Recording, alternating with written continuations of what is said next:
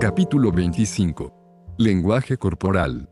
La mayoría de la gente no le da mayor importancia al lenguaje corporal. Lamentablemente, es algo que no debe ser bajo ningún aspecto dejado de lado. El psicólogo Albert Meravian, actualmente profesor emérito en UCLA, llevó a cabo experimentos sobre actitudes y sentimientos y encontró que en ciertas situaciones en que la comunicación verbal es altamente ambigua, solo el 7% de la información se atribuye a las palabras mientras que el 38% se atribuye a la voz, entonación, proyección, resonancia, tono, etc., y el 55% al lenguaje corporal, gestos, posturas, movimiento de los ojos, respiración, etc.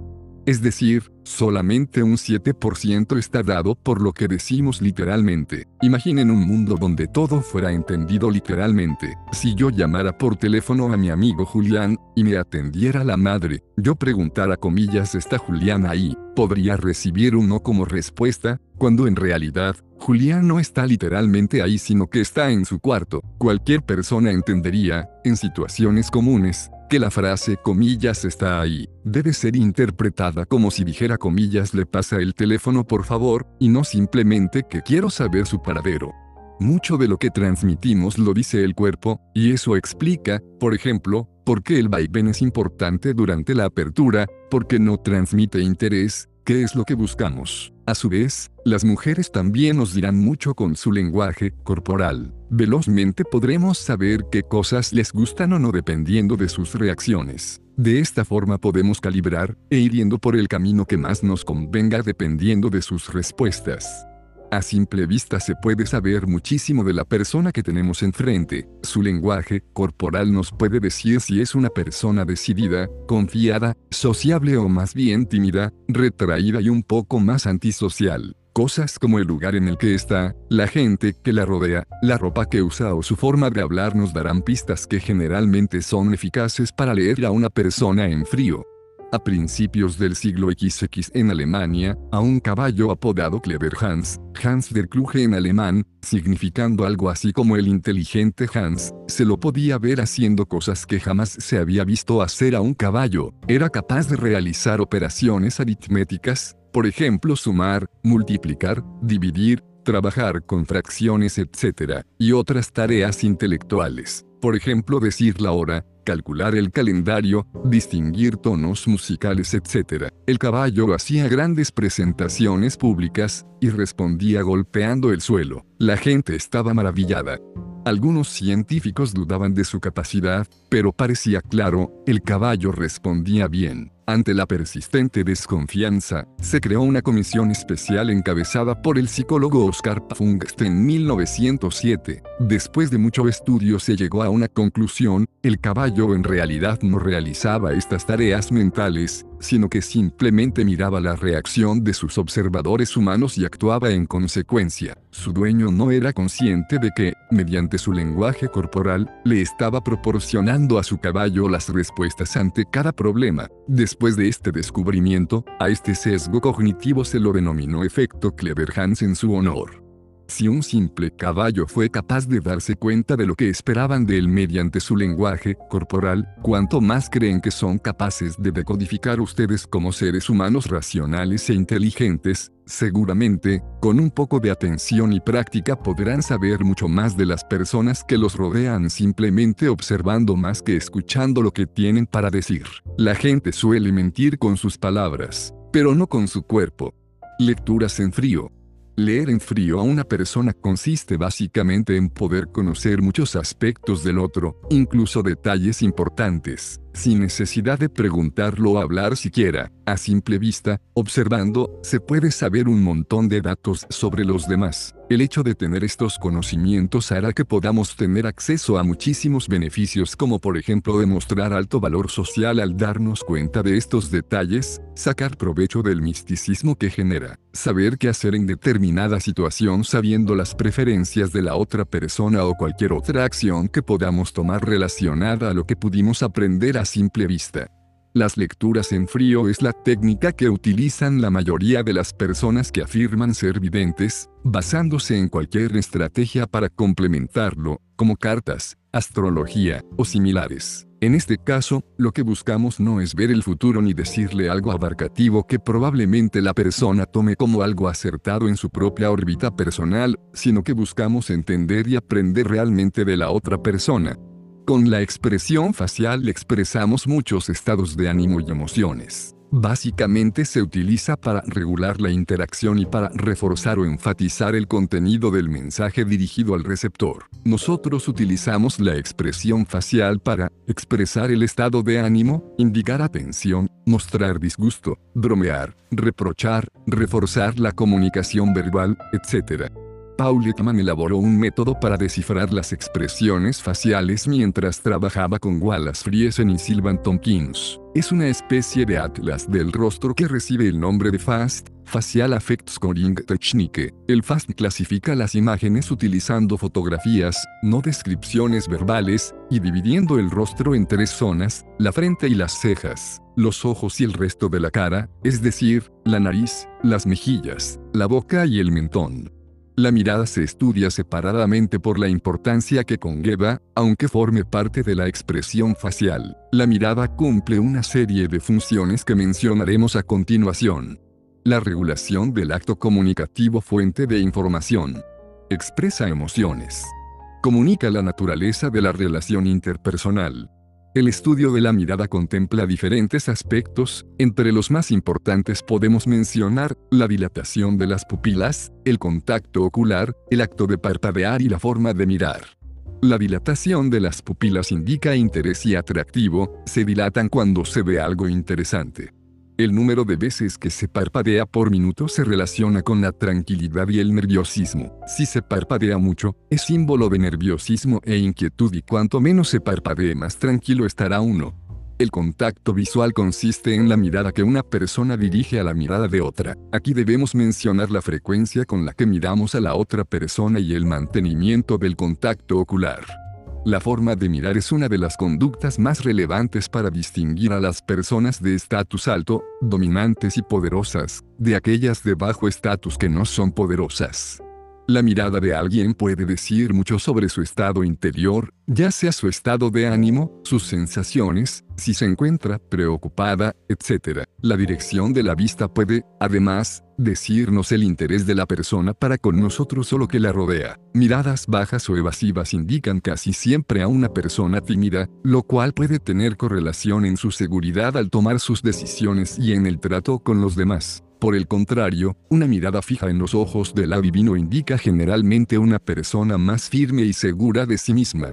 Aunque la sonrisa se incluye o puede incluirse en la expresión facial, merece ser explicada detalladamente. Se utiliza para expresar felicidad, alegría o simpatía. La sonrisa incluso puede utilizarse para hacer las situaciones más llevaderas. Puede tener un efecto terapéutico en las personas pesimistas o deprimidas. Sonrisa sencilla, con este tipo de sonrisa se transmite un mensaje inseguro, dudoso, de falta de confianza, debe evitarse si se quiere dar una impresión de firmeza y confianza. Sonrisa sencilla de alta intensidad, esta sonrisa se produce con una separación más acentuada de las comisuras de la boca y estas suben más. Se puede ver una pequeña parte de los dientes superiores. Transmite confianza y calor. Sonrisa superior, el labio superior se retrae de tal manera que se pueden ver casi todos los dientes. Se transmite un mensaje de cierta satisfacción por ver a alguien. Sonrisa superior de alta intensidad, se abre más la boca y se ven más los dientes se suele acompañar con el cierre ligero de los ojos. Aparte de transmitir felicidad, se suele utilizar para decir una duda alegre o para representar una sorpresa divertida. Se utiliza muchas veces de forma engañosa. Por este motivo, hay que tener cuidado. Sonrisa amplia, es aquella en la cual la mirada se estrecha levemente, los dientes superiores e inferiores se descubren al completo. Este tipo de sonrisa expresa la más alta intensidad de alegría, felicidad y placer. Carcajada, es la que va más allá que la amplia, es la más contagiosa y se produce en un grupo de personas.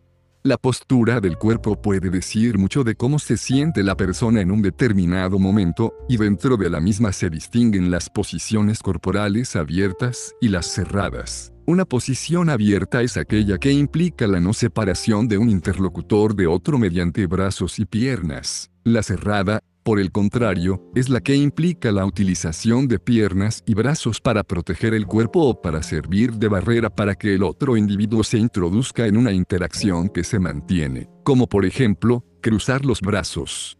Los gestos o comunicaciones no verbales son también muy importantes. El lenguaje de los gestos permite expresar una variedad de sensaciones y pensamientos, desde desprecio y hostilidad hasta aprobación y afecto. Prácticamente todas las personas utilizan gestos y el lenguaje corporal en adición de palabras cuando hablan. Existen grupos étnicos y ciertos lenguajes de comunicación que utilizan muchos más gestos que la media. Ciertos tipos de gestos pueden ser considerados culturalmente aceptables o no, dependiendo del lugar y contexto en que se realicen. Se distinguen cinco categorías de gestos propuestas por Paul Ekman y Wallace Friesen, gestos emblemáticos o emblemas, son señales emitidas intencionalmente y que todo el mundo conoce su significado. Pulgar levantado, Gestos ilustrativos o ilustradores, son gestos que acompañan a la comunicación verbal para matizar o recalcar lo que se dice, para suplantar una palabra en una situación difícil, etc. Se utilizan intencionadamente. Este tipo de gestos son muy útiles en los discursos y cuando se habla en público. Gestos reguladores de la interacción o reguladores, con ellos se sincroniza o se regula la comunicación y el canal no desaparece. Se utilizan para tomar el relevo en la conversación, para iniciar y finalizar la interacción, para ceder el turno de la palabra, etc. Gestos que expresan estados emotivos o muestras de afecto, este tipo de gestos reflejan el estado emotivo de la persona y es el resultado emocional del momento. Como ejemplo podemos mencionar gestos que expresan ansiedad o tensión, muecas de dolor, triunfo, alegría, etc. Gestos de adaptación o adaptadores, son aquellos gestos que se utilizan para manejar emociones que no queremos expresar, para ayudar a relajarnos o tranquilizarnos, etc. Aquí podemos distinguir los signos dirigidos a uno mismo, como por ejemplo, pellizcarse, dirigidos hacia los objetos, bolígrafo, lápiz, cigarro, etc. Y los dirigidos hacia otros, como proteger a otra persona. Los adaptadores también pueden ser inconscientes, unos ejemplos muy claros son el de morderse una uña o chuparse el dedo, muy común en los niños pequeños. La forma de hablar, incluyendo la corrección gramatical, semántica, entonación, volumen y acento, entre otros, puede dar muchísimas indicaciones valiosas sobre la vida de los demás. Se puede conocer su estrato sociocultural, su nivel de educación, sus posibles intereses, etc. Por ejemplo, la mayoría de las profesiones hablan con un lenguaje particular, casi como un sublenguaje, al cual el común de la gente no llega a entender, lo que se denomina jerga. Los médicos, los ingenieros o los abogados, por ejemplo, hablan de una forma determinada que los caracteriza, y el simple hecho de reconocerlos hace que tendamos a saber su forma de pensar. Lo mismo pasa, por ejemplo, con la gente que estuvo en la cárcel. En la Argentina de hoy en día, bastará con escuchar ciertas palabras o frases para tener una idea del estrato social de la persona, o incluso la edad. Por ejemplo, muchos adolescentes tienen palabras clave que los diferencian de los que están más cerca de los 30 años. Sabremos que si escuchamos a alguien decir gato, recatate guacho, probablemente no sea un profesional prestigioso con un posgrado en Harvard, y eso ya nos hace, a priori, saber cosas de la persona y cómo manejarnos con ella. En este caso puntual, lo primero que recomendaría es cuidar la billetera, por las dudas. La vestimenta y la presentación personal pueden indicar, hasta cierto grado, cuánta autoestima tiene el paciente, su nivel de frivolidad, un exceso o una carencia de pulcritud, etc. Por ejemplo, una persona con un look despreocupado probablemente así sea en la vida cotidiana también, no es fácilmente impresionable, no necesita de los lujos y la ostentación para ser feliz, etc. Algunos detalles pueden indicarnos mucho más aún de la persona, una mujer con calzas negras ajustadas al cuerpo, zapatillas de lona blanca, algún pañuelo al cuello y flequillo completamente recto, probablemente sea alguien que le gusta la música y el rock and roll, ya que de esa forma se distinguen del resto. Alguien vestido todo de negro, con un corte de pelo tirado al costado tapando alguno de los ojos, probablemente sea alguien como actualmente se denomina emo, un hombre de traje y corbata, probablemente tenga un trabajo de oficina o sea profesional, por lo que seguramente no sea un vago. Así, la vestimenta puede decir mucho de la persona. La distancia entre una persona y la otra puede mostrar mucho de la relación que tienen o el nivel de confianza que hay entre ambas. Si la otra persona nos permite acercarnos a distancias muy cercanas, más confianza habrá. Se denomina proxenémica al término introducido por el antropólogo Edward T. Hall en 1963 para describir las distancias medibles entre las personas mientras éstas interaccionan entre sí. El término proxemia se refiere al empleo y a la percepción que el ser humano hace de su espacio físico, de su intimidad personal, de cómo y con quién lo utiliza. Espacio fijo, es el marcado por estructuras inamovibles, como las barreras de los países. Espacio semifijo, espacio alrededor del cuerpo, varía en función de las culturas, ya que cada cultura estructura su espacio físico. Este espacio puede ser invadido, si se utiliza un territorio ajeno con falta de respeto, mirar fijamente a alguien u ocupar dos asientos con bolsas cuando hay gente de pie, se da una violación del terreno. Este espacio es muy importante, tal como pasa en la naturaleza, el macho alfa defiende su territorio de cualquier intruso, y si llega a invadirlo, comienza una pelea. Por eso marcan su territorio de diferentes formas, como por ejemplo, orinando en determinados puntos como para delimitar su zona y que no ingrese nadie no permitido. Por otro lado, John notaba que la distancia social entre la gente está generalmente correlacionada con la distancia física y describía cuatro diferentes tipos de distancia. Estas distancias serían subcategorías del espacio personal o informal.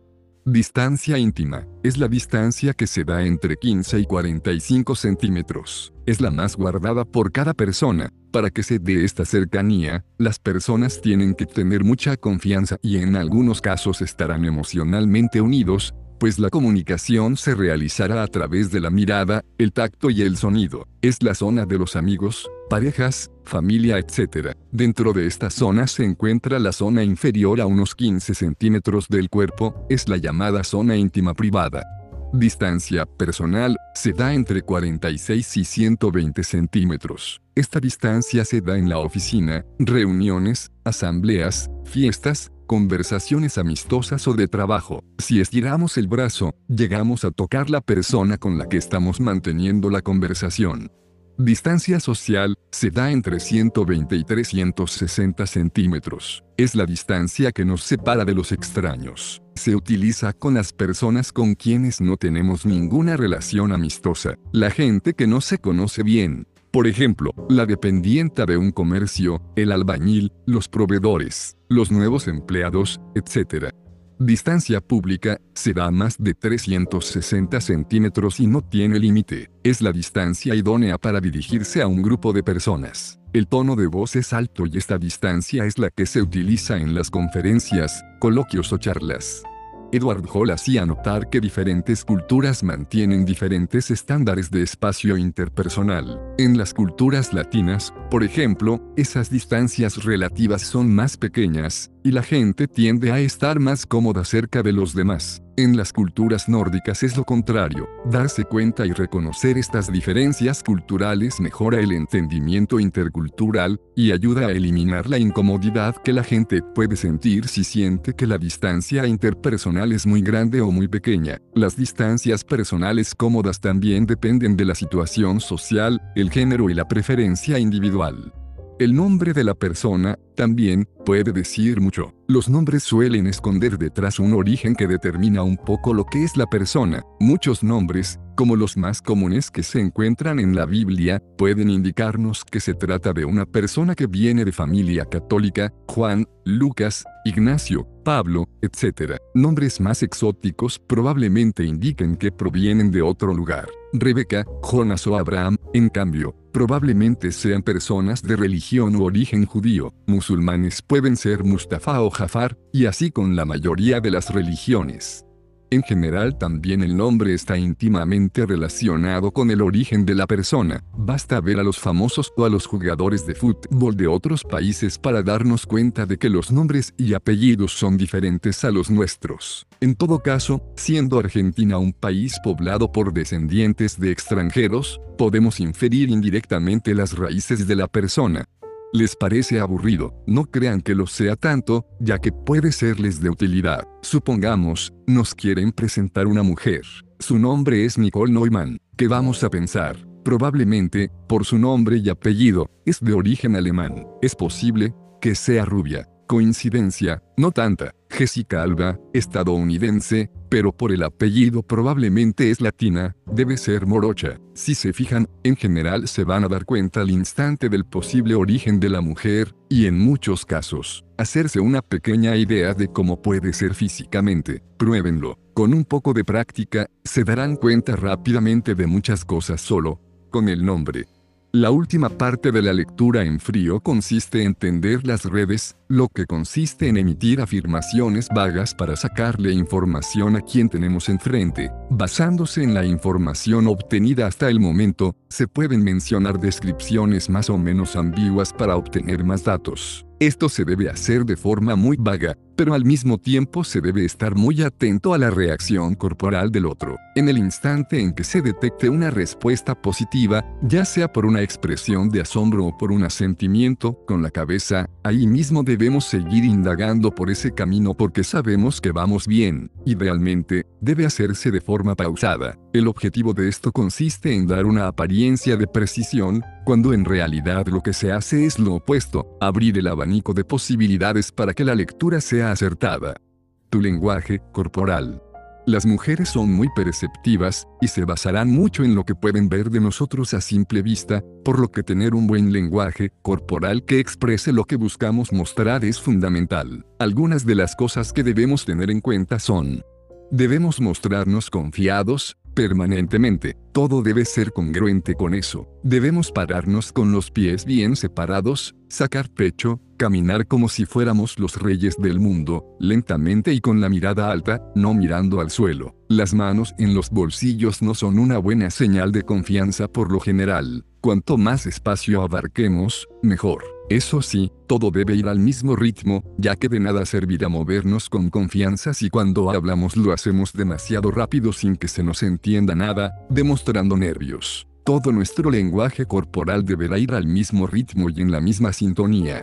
Tocar a la gente cuando hablamos puede ser fundamental para transmitir un mensaje, especialmente con las personas sinestésicas. El contacto no debe ser sexual, sino más bien, complementar lo que decimos. La idea es transmitir el mensaje de toda forma posible, y el contacto físico añadirá mucho a eso. Recordemos que debemos ir escalando quino, y no pasar de no tener contacto en absoluto a tirarnos encima de ella. Poco a poco, construir contacto. Si fuera un partido de rugby o de fútbol americano, sería como ir ganando metros o yardas. Más adelante, ella ya estará acostumbrada a nuestro toqueteo y ni se dará cuenta cuando las cosas pasen más a un plano sexual. Cuando hablamos con una persona, se dice que quien se mueva menos será la que frecuentemente sea percibida como la de mayor estatus social.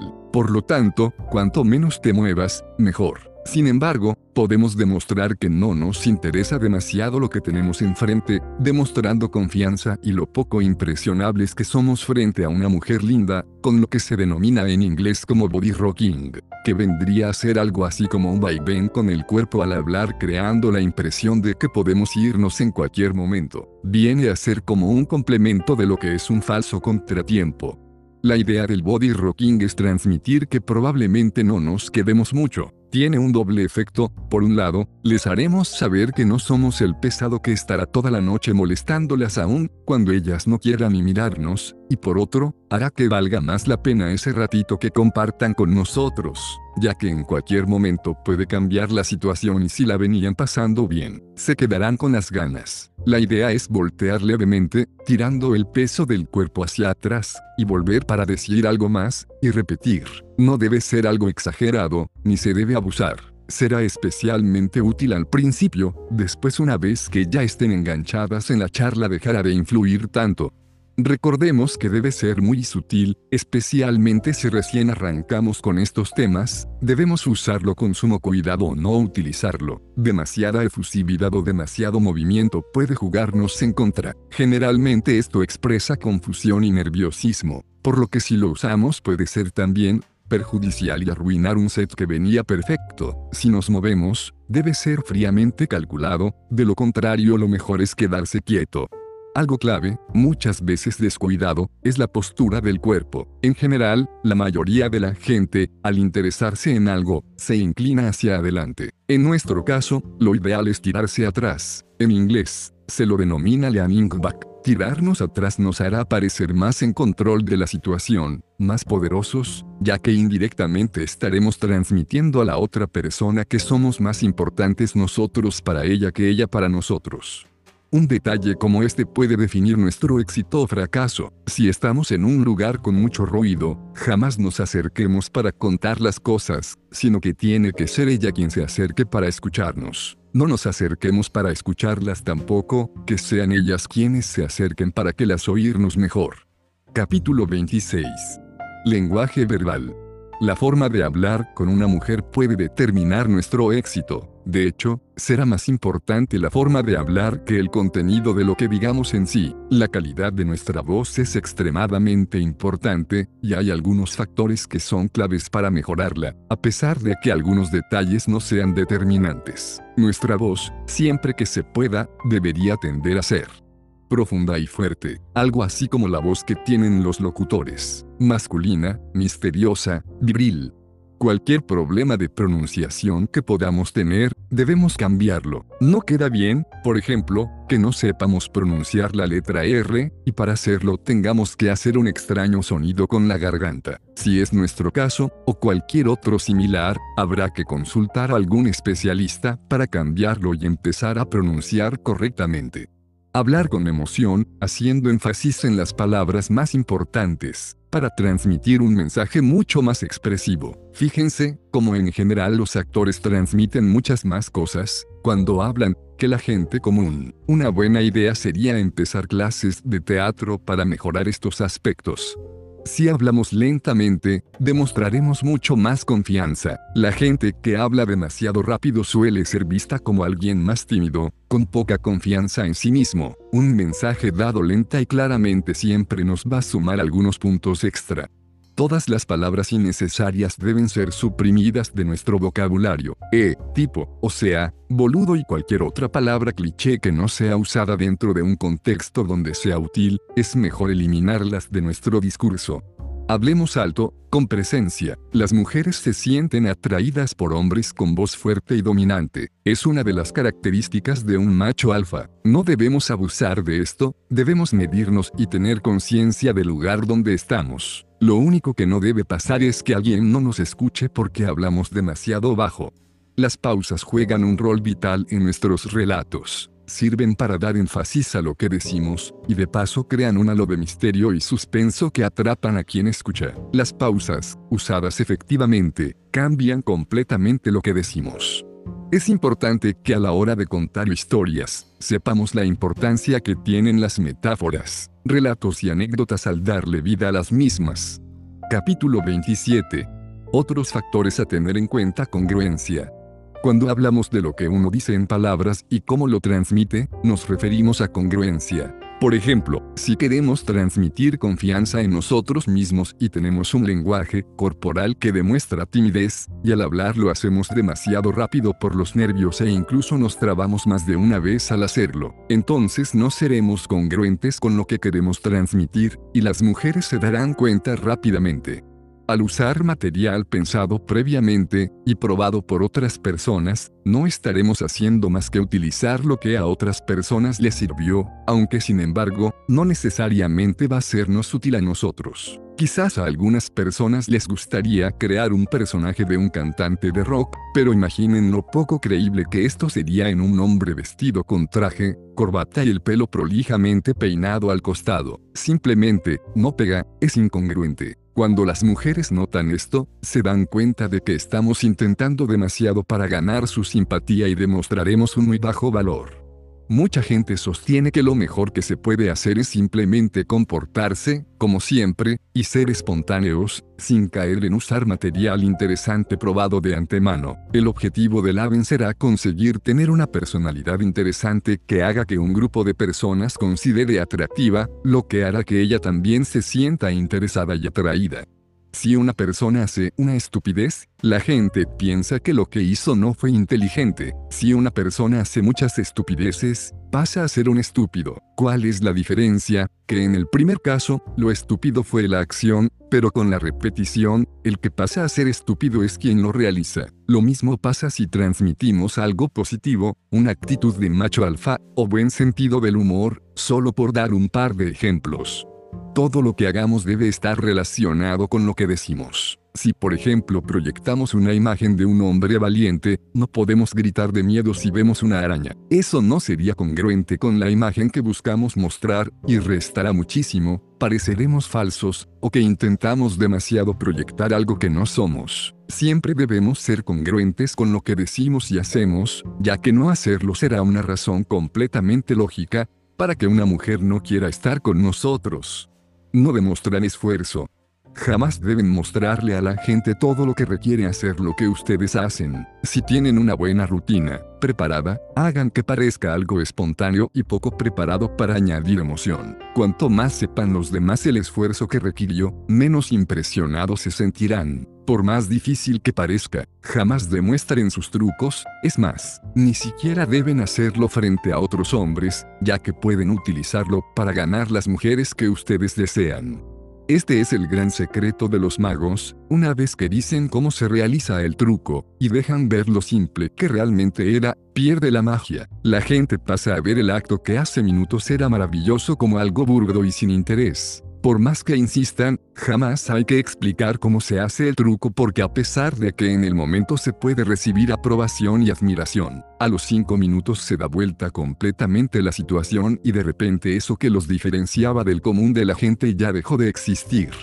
Durante la Edad Media, Baltasar Castiglione expuso en el libro del cortesano que el cortesano debe actuar con expresatura, teniendo la capacidad de que lo difícil, parezca fácil y sencillo. Decía que todos admiramos un logro extraordinario, pero si el mismo es alcanzado con gracia y naturalidad la admiración se multiplica, tal como cuenta Robert Greene en las 48 leyes del poder, incluso los artistas como Miguel Ángel cuidaban celosamente que nadie viera su obra antes de ser terminada, prohibiéndoselo incluso a los papas, ya que eso rompía la importancia de verlo por primera vez en una atmósfera adecuada sin demostrar todo el proceso que hubo detrás. Imagínenlo ustedes mismos. Ven un hombre con un gran físico, admirable y envidiable. ¿Cómo cambia su visión del mismo si se enteran que para llegar a eso tuvo que inyectarse todo tipo de drogas. Lo mismo si ven a una mujer realmente atractiva, si saben que estar tan delgada es en parte por ser anoréxica, no disminuye notoriamente su atractivo, si a esa misma mujer la ven comiendo en algún local de comida chatarra, eso hará que sus esfuerzos no sean evidentes sumándole mucho más mérito a lo bien que se ve. Disimular intenciones. Las mujeres tienen una especie de radar para decodificar nuestras intenciones. Es como si pudieran oler nuestra desesperación. En verdad, lo único que son capaces de hacer es darse cuenta de eso, porque son mucho más perceptivas que nosotros los hombres, por lo que si realmente queremos llegar al éxito debemos ser capaces de disimular nuestras intenciones. No por nada, Eric von Markovic, uno de los saben más reconocidos mundialmente, tomó el apodo de Mystery, que en español significa misterio. Confundirla siempre funcionará, siendo el objetivo lograr que ellas nunca sepan lo que realmente queremos. Tal como fue explicado previamente con la metáfora de la pesca, debemos transmitir todo el tiempo mensajes ambiguos. Los negas, en la etapa de la atracción, tienen la misma mecánica, son un mensaje positivo y negativo al mismo tiempo, que la confunde y hace que indirectamente se sienta con menos valor. Jamás debemos jugar de forma obvia y notoria. Cuanto más nos expongamos, menos interesantes seremos. Siempre sirve dejar hilos sueltos para que los demás libren su imaginación. En el libro Las 48 leyes del poder, Robert Greene menciona como una de las leyes la que consiste en lo que estamos tratando, disimular intenciones. Para ilustrarlo, Cuenta una historia relacionada con la famosa cortesana francesa del siglo XV chica Ninon de Lenclos, quien era muy reconocida por su experiencia en temas sentimentales y de amor. Llegó a sus oídos el problema que el marqués de Sevigné, un joven de 22 años, tenía para conquistar a una condesa. Ninon, ya con 62 años de edad y muchísima experiencia en estos temas, le recomendó que disimulara sus intenciones. El plan consistiría en aproximarse a la condesa con un aire desinteresado, rozando la indiferencia. Desde ese momento en adelante la trataría más como un amigo que como un posible amante, ya que la condesa daba por sentado su amor hacia ella. Esto la despistaría, y la haría querer indagar qué es lo que pasaba con él. Siempre, cuando uno pierde algo que daba por propio, instintivamente trata de recuperarlo. Una vez confundida, el marqués debía ponerla celosa, pero no con cualquier mujer, sino con una sumamente bella, además de sus amigas que también lo serían, lo cual despertaría sentimientos encontrados en la condesa. Verlo rodeado de mujeres bellas, haría que, en los términos en los cuales venimos hablando, levante muchísimo su valor y genere atracción en ella. Indirectamente, la estrategia además despertaba un montón de otros sentimientos en la condesa, como por ejemplo, la satisfacción de poder arrebatarle al resto el objeto de deseo, haciendo que valga muchísimo más y tienda a querer conservarlo como si fuera un trofeo. Llegado a este punto de la estrategia, el marqués debía empezar a frecuentar lugares donde la condesa concurría asiduamente. En este punto la confusión emocional de la condesa sería tal que la seducción probablemente terminara siendo exitosa. El plan arrancó con éxito, los espías corroboraban que no solamente ahora la condesa se reía más de las gracias del marqués, sino que además hasta había mandado a averiguar por él. Poco a poco fue prestándole creciente atención, al punto de no sacarle los ojos de encima en las reuniones que compartían. Era cuestión de tiempo. Un día, el marqués y la condesa quedaron solos en la casa de la condesa. El marqués, siguiendo sus impulsos, dejó de lado los consejos de la experta y se mostró diferente a lo que venía haciendo. Le confesó que estaba perdidamente enamorado de ella. Si vienen prestando atención, habrán notado que drásticamente bajó su valor con esto, y dejó de ser interesante para pasar a ser un macho beta más. La condesa, confundida, se excusó, y lo evitó el resto de la velada. Había echado por la borda todo lo que cautelosamente había conseguido siguiendo la estrategia. Como habrá notado, fue fundamental en lo que posiblemente habría concluido, con éxito el factor de disimular sus intenciones. Jamás debía mostrarse enamorado de la condesa, sino todo lo contrario, sería justamente ocultar esto, y mostrarse distante, lo que despertaría el encanto. Ninon de Lenclos lo sabía muy bien, por algo había sido amante de la élite francesa de la época, como la Rochefoucauld, Molière y Richelieu. La seducción es un arte, y como tal, se debe disfrutar del mismo. Al no disimular ni un poco las intenciones nos mostrará previsibles, aniquilando toda la magia. Siempre será mejor hacer uso de las propuestas indirectas antes que brindarnos completamente de forma sincera. La confusión en lo que transmitimos es vital, y hasta es adictivo para la otra persona. Lo que había hecho el marqués hasta su declaración de amor era apasionante para la condesa. Ella no sabía cuál sería el próximo paso a seguir por él, y eso la hacía que lo viera como algo interesante lo cual no podía ignorar. Sin darse cuenta, tarde o temprano se volvería tan grande la intriga que querría saber más. Tenerla expectante sobre lo que haría no tenía nada negativo, sino que con eso Le Marqués tenía todas las posibilidades de terminar ganando. El hecho de demostrarle directamente todo lo que sentía lo hacía aún más aburrido. También era demostrar que todo lo hecho hasta el momento había sido planeado, y rompía el encanto. Lo que antes era interesante, ahora era obvio y sin misterio. En definitiva, la historia ilustra a la perfección cómo disimular nuestras intenciones puede ser clave entre el éxito y el fracaso caso. Parte B chica. Juego externo. Capítulo 28. Daigame y Niktgame.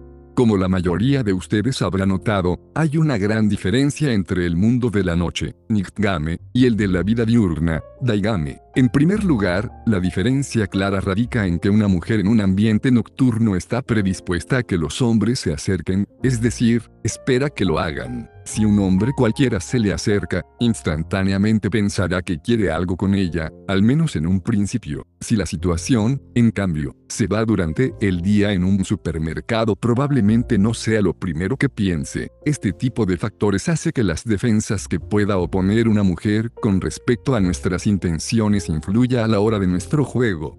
Por más que no lo crean, jugar de día es más fácil que de noche. La mayoría de las mujeres de noche tendrá mucho para elegir, y aprovechará para subir su ego gracias a eso. De día, sin embargo, se comportan diferente. Casi ninguna mujer sueña con conocer al hombre de su vida en una noche de boliche, pero sí que se dé por casualidad, y ese tipo de casualidades suelen ser parte del daigame. No importa nuestro objetivo final con ellas, sino la recepción que tendrán ante lo que nosotros hagamos, y si es de día, tendremos más chances de ganar que si es de noche.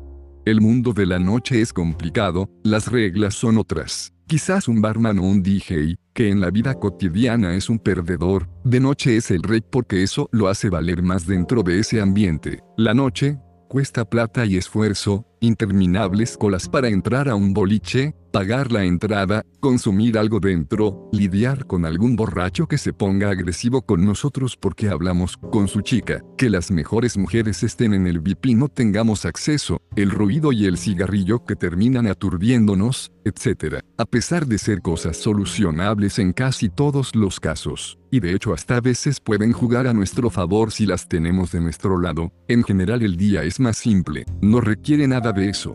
Los boliches y el mundo de la noche en general no sirven más que para mostrarse, y contrariamente a la creencia popular, no son para nada el mejor lugar para conquistar una mujer.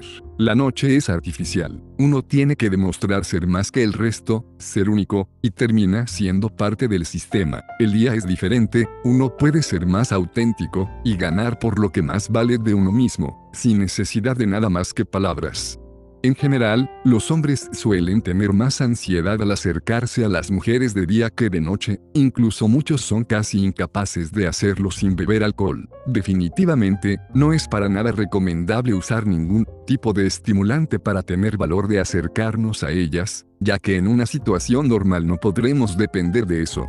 Durante el día y la noche se aplican exactamente las mismas reglas que venimos viendo hasta ahora, pero la mayor diferencia es posiblemente el tiempo que toma para pasar de etapa en etapa. La noche es mucho más rápida, las cosas se suceden a una velocidad increíble, mientras que el día es mucho más tranquilo y se debe ir más lento. No será para nada común, por ejemplo, cerrar con un beso antes de los 20 minutos, y de hecho, hasta no lo recomendaría siquiera. En cambio, la noche permite eso ya que el ambiente busca justamente generar ese tipo de situaciones. Definitivamente no recomiendo para nada abrir con cosas muy directas, a pesar de que pueden dar resultado en contadas situaciones, y si lo hacen ya tenemos medio juego ganado, en general solamente quedaremos como desubicados. Es bastante común que las mujeres sean piropeadas, y muchas veces con mal gusto, por hombres al azar que las ven pasar y les dicen cosas no caigamos en eso, jamás lograremos nada. Vale mucho más una conversación sincera sin demostrar interés tan desaforadamente que decir la primer vulgaridad que se nos venga a la mente. Más de una mujer no esperará que nos pongamos a hablarle de cualquier cosa durante el día, y demostrarán su timidez. Debemos respetarla e ir bien lento, no como si fuera la noche, además de decodificar si realmente la estamos haciendo sentir incómoda. No todas las mujeres acceden a hablar con extraños en cualquier situación, y menos si están ocupadas con trabajo, estudio o similares, algo que de noche no pasa. Si no se da una conversación natural, lo mejor es abandonar antes de quedar como un acosador e incomodar de sobremanera a la otra persona.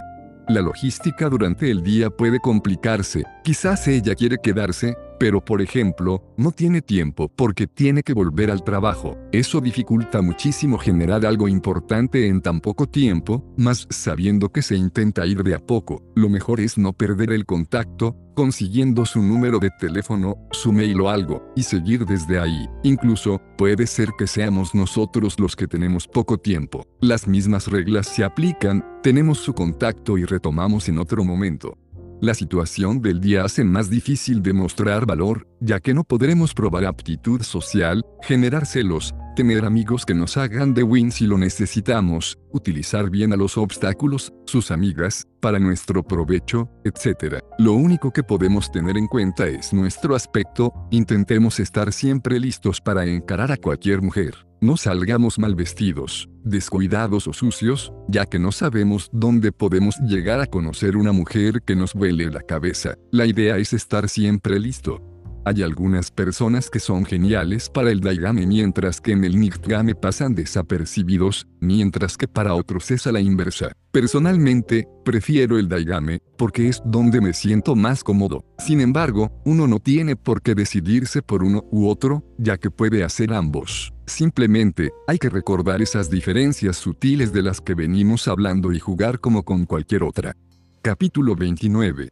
Lugares donde ir, cosas para hacer. Ya sabemos todo lo que tenemos que hacer. Entendemos a la perfección cómo es la dinámica de conocer mujeres. El primer interrogante que nos surge, entonces, es dónde nos conviene hacerlo. Bien, mujeres hay en todos lados. Basta con salir a la calle para ver decenas de mujeres. Lamentablemente, el contexto donde las encontramos no es el mejor, y probablemente tampoco sean las mujeres que nos crucemos, porque entre ellas habrá abuelas, chicas que no llegan a ser lo que buscamos, mujeres casadas paseando con el marido, u otras similares. A pesar de saber que hipotéticamente una mujer puede ser conocida en cualquier contexto o lugar, o que incluso nos la pueden presentar por tener gente en común, también debemos tener en cuenta que podemos ampliar nuestros horizontes buscando nuevos lugares propensos a cruzarnos con otros. En este tipo de lugares, podemos conocer gente informalmente y llegar a construir de a poco algo que nos satisfaga. Algunos buenos lugares donde podemos conocer mujeres, por ejemplo, son clases de baile, gimnasio, incluyendo especialmente las clases, pilates, yoga, etc. Universidad. Grupos de actividades, por ejemplo, grupos de lectura. Excursiones y campamentos. Viajes al extranjero, como los intercambios culturales. Teatro. Aprender algún idioma. Hacer actividades donde predominen las mujeres, como cursos de fotografía, diseño de indumentaria, etc.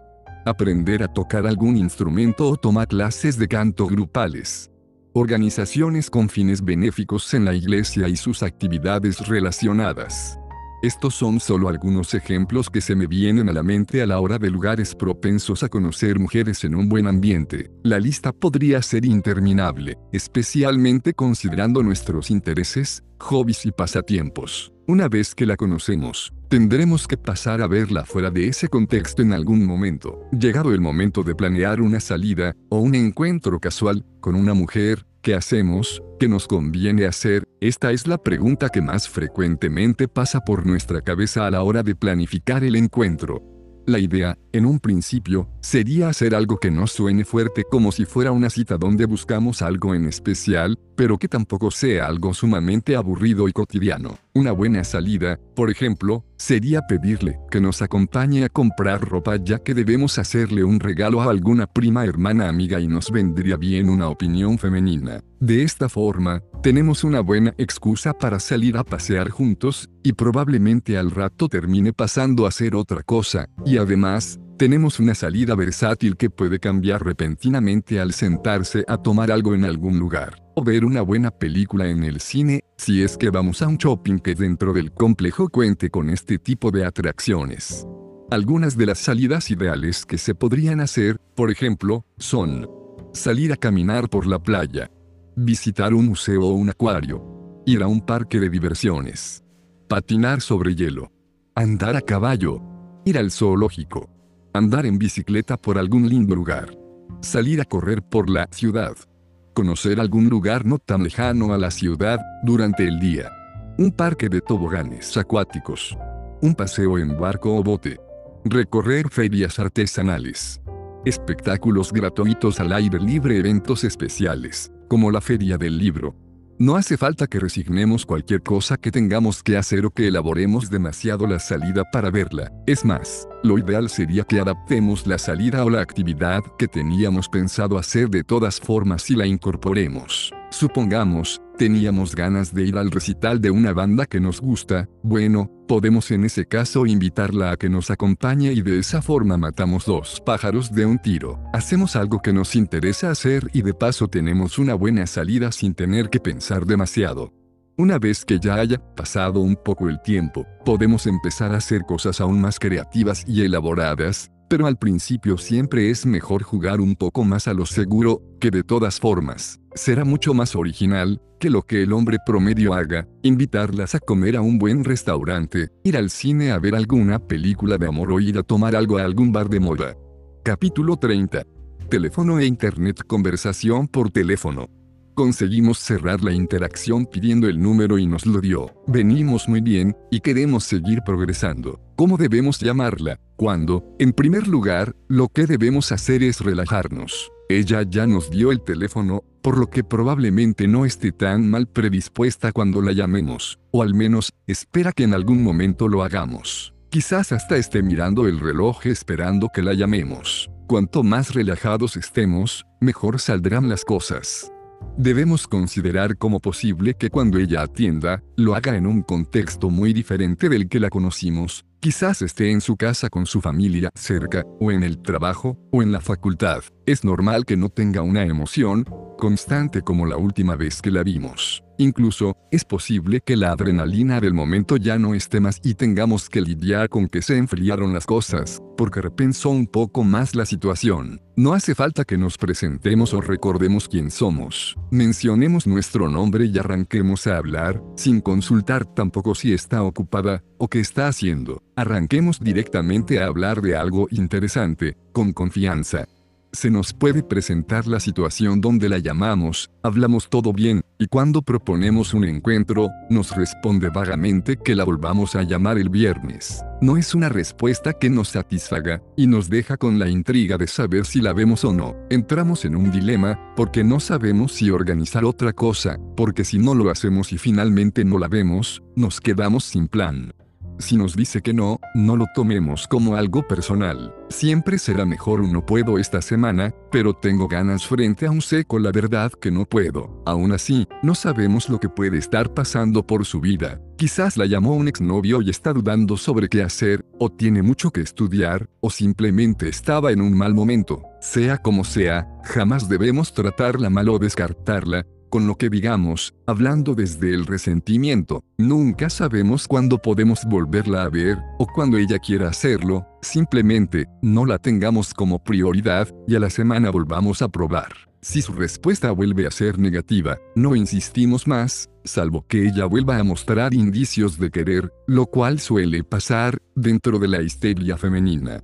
Si la respuesta es definitivamente negativa, la mejor solución que podemos tener es tener otros teléfonos a los cuales llamar. Recordemos, ninguna mujer es única y no debería tener prioridad sobre el resto. Ellas huelen nuestra desesperación. No debemos mostrarnos desesperados o dándole excesiva importancia jamás. Es por eso que si la llamamos, lo ideal es que no sea al otro día. Si la vimos un sábado, lo mejor será llamar rondando el martes, no el domingo a la tarde, ya que indirectamente transmitiremos demasiado interés y eso podría espantarla. De todas formas, estas pseudo reglas son relativas. La conversación por teléfono no debe ser nada impresionante. De hecho, si intentamos impresionarla demasiado será contraproducente, daremos la sensación de que estamos poniéndole demasiado énfasis en impresionarla y perderá el encanto, ya que pensará que somos inseguros y que necesitamos de esforzarnos demasiado para conquistarla. La conversación en sí no hace falta que sea nada fuera de lo común. En unos 15 minutos, aproximadamente, tenemos que poder transmitirle un par de detalles. En primer lugar, que llamamos con algo para contar, algo que esté relacionado a ella. Es una especie de excusa que usamos para arrancar la conversación sin preguntarle cómo le va en su vida o cualquier otro aspecto que pueda ser poco interesante. Incluso, podemos usar algo de lo que nos hizo conseguir su número de teléfono como para arrancar la conversación. Después, antes de despedirnos, debemos proponerle el plan que tenemos en mente, debe ser algo concreto, día, horario, plan, nada vago como comillas nos vemos el sábado, seguros de lo que queremos. Queda en nosotros proponer algo, no esperar que sea planeado entre ambos, aunque aceptamos cualquier sugerencia que voluntariamente surja de su parte, en ella queda responder. Es importante seguir la conversación unos pocos minutos más, como para que no parezca que el llamado solamente buscaba invitarla a salir. De esta forma, quedaremos mejor y hasta haremos que esté mejor predispuesta cuando la veamos, no se sentirá usada ni pensará que nuestras intenciones son solamente acostarnos con ella en algún momento, sino que además, disfrutamos pasar tiempo juntos y queremos conocerla, porque nos interesa. Si lo que buscamos es suavizar un poco la invitación, podemos en el medio de la conversación, especialmente si está relacionado con lo que se viene hablando, contar lo que tenemos pensado hacer o lo que tenemos ganas, y ofrecerle que venga con nosotros. De esa forma, de todas formas teníamos pensado ir y no lo resignaremos porque ella no venga, pero si viene tenemos la salida que buscamos. Es efectivo y suena mucho menos directo.